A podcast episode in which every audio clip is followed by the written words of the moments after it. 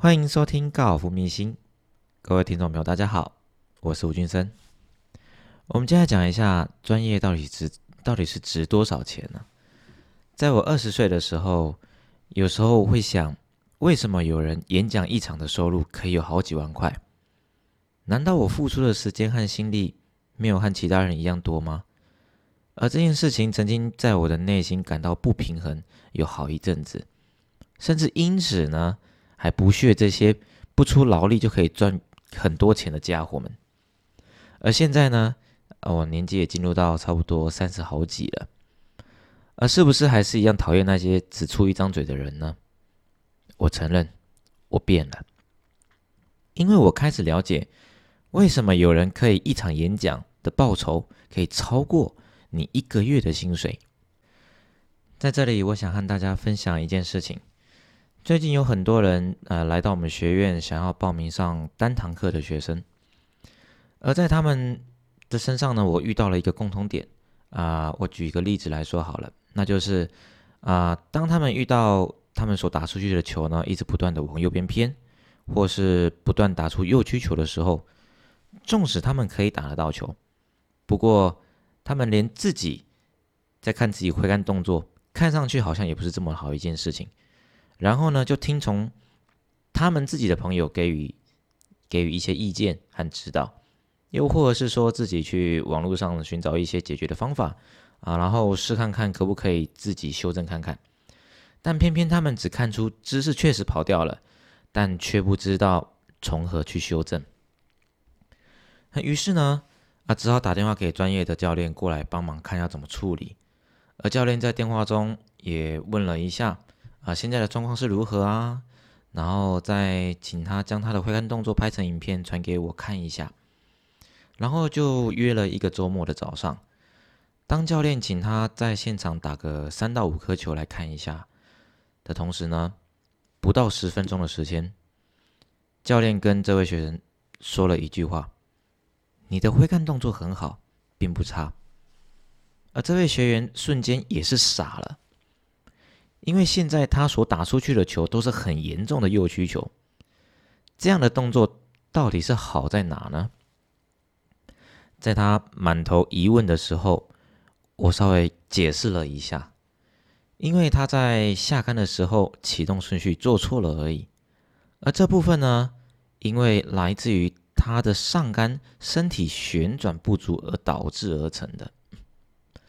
再来，又是什么样的原因导致这位学员在上杆的旋转会不足呢？这原因有两个。第一个是因为他在设定的时候右肩膀太过突出了。第二个，握杆太过于弱势了。我们先针对第一个问题来做解释。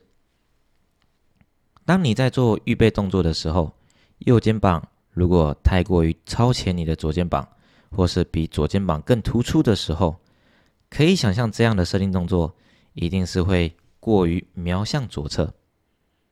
这样子在挥杆的时候呢，很容易就是会创造出一个由外往内打击的动作，就是我们俗称的 outside in。而这样的挥杆路线形态呢，大多数所打出去的球呢。都是左去右回，或是直接左拉的球路，对吧？再来，我们针对第二个问题来做解释。当你的握杆动作过于弱势的话，你在设定的时候会感受到右手臂会伸直，会伸的比较直，而且有的时候还会过于僵硬。各位听出来了吗？这就是因为握杆的关系。才会造就出刚刚上一个右肩膀太突出的问题，这是握杆所创造而成的。所以依照这样的握杆方式，当你在转动身体的时候，手腕会在上杆的过程当中容易造成翻转杆面的情况出的那情况发生。更不用说在下杆的回来的时候呢，你就必须得再做出一个将杆面翻转回来的动作。对吧？这就是我大概花了将近三到五分钟的时间，在与学员解释右曲球的来龙去脉的部分。不晓得各位听众听到这里有没有听出一个所以然出来？这位学员真正的问题到底是出在哪里呢？其实我们刚刚就有稍微有点到了一下，那就是握杆的部分。真的就只要将握杆的部分从原本弱势改成强势握杆就可以了。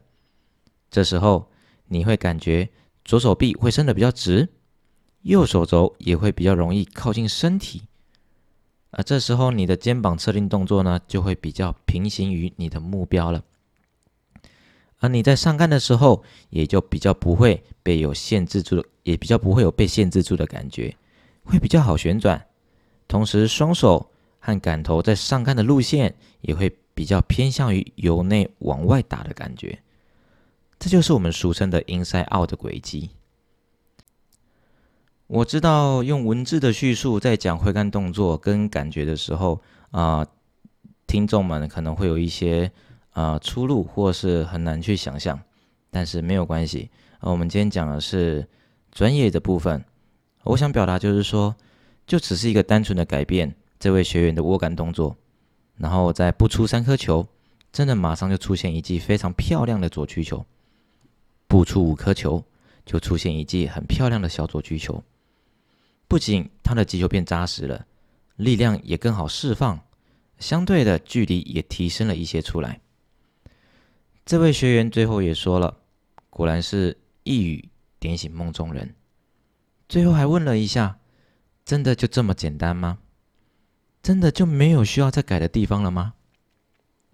我则是跟他说了，不需要了，你就按照我教你的这几个练习方式去做看看，就这样打一阵子吧。就这样，虽然没有对他的挥杆动作做什么太大的调整，但总是还是一趟工，出来还是得收个教练费。而我单堂课呢，收费呢是三千块，纵使没有给他太大的修正。但是能在短短不到十五分钟的时间就能搞定他一切的问题，我相信对他来说，这远远超过三千块的价值了。去想想看，当你们打不到球的时候，不断拼命的在责怪球杆不好啊，然后捧了大把的钞票去换了一堆的杆身，去买了一堆的球杆，而这些所花出去的钱呢，远远大于三千多块，对吧？但是呢，你的问题依然还是存在着。以前的我，有时候真的会想，明明看没有花很多的时间在帮我处理一件事情，但是却收了我一个与时间不符比例的价格，这样好像不太对。但有的时候，我们忽略了，我们忽略掉里面的隐形成本。为何有经验的人可以一眼看出问题，并且用一句话？的时间呢，就能帮你找到解决的方法。这不该是用多少时间来衡量的这个工作，而是他在帮你解决问题后，可以帮你省下很多时间来去做衡量的。纵使现在依然存在着许多靠着专业能力想坑你一笔钱的人，也是不少。但不得不承认，有的时候专业的价值超乎了我们的想象。所以说，你认为“专业”这两个字？到底值多少钱呢？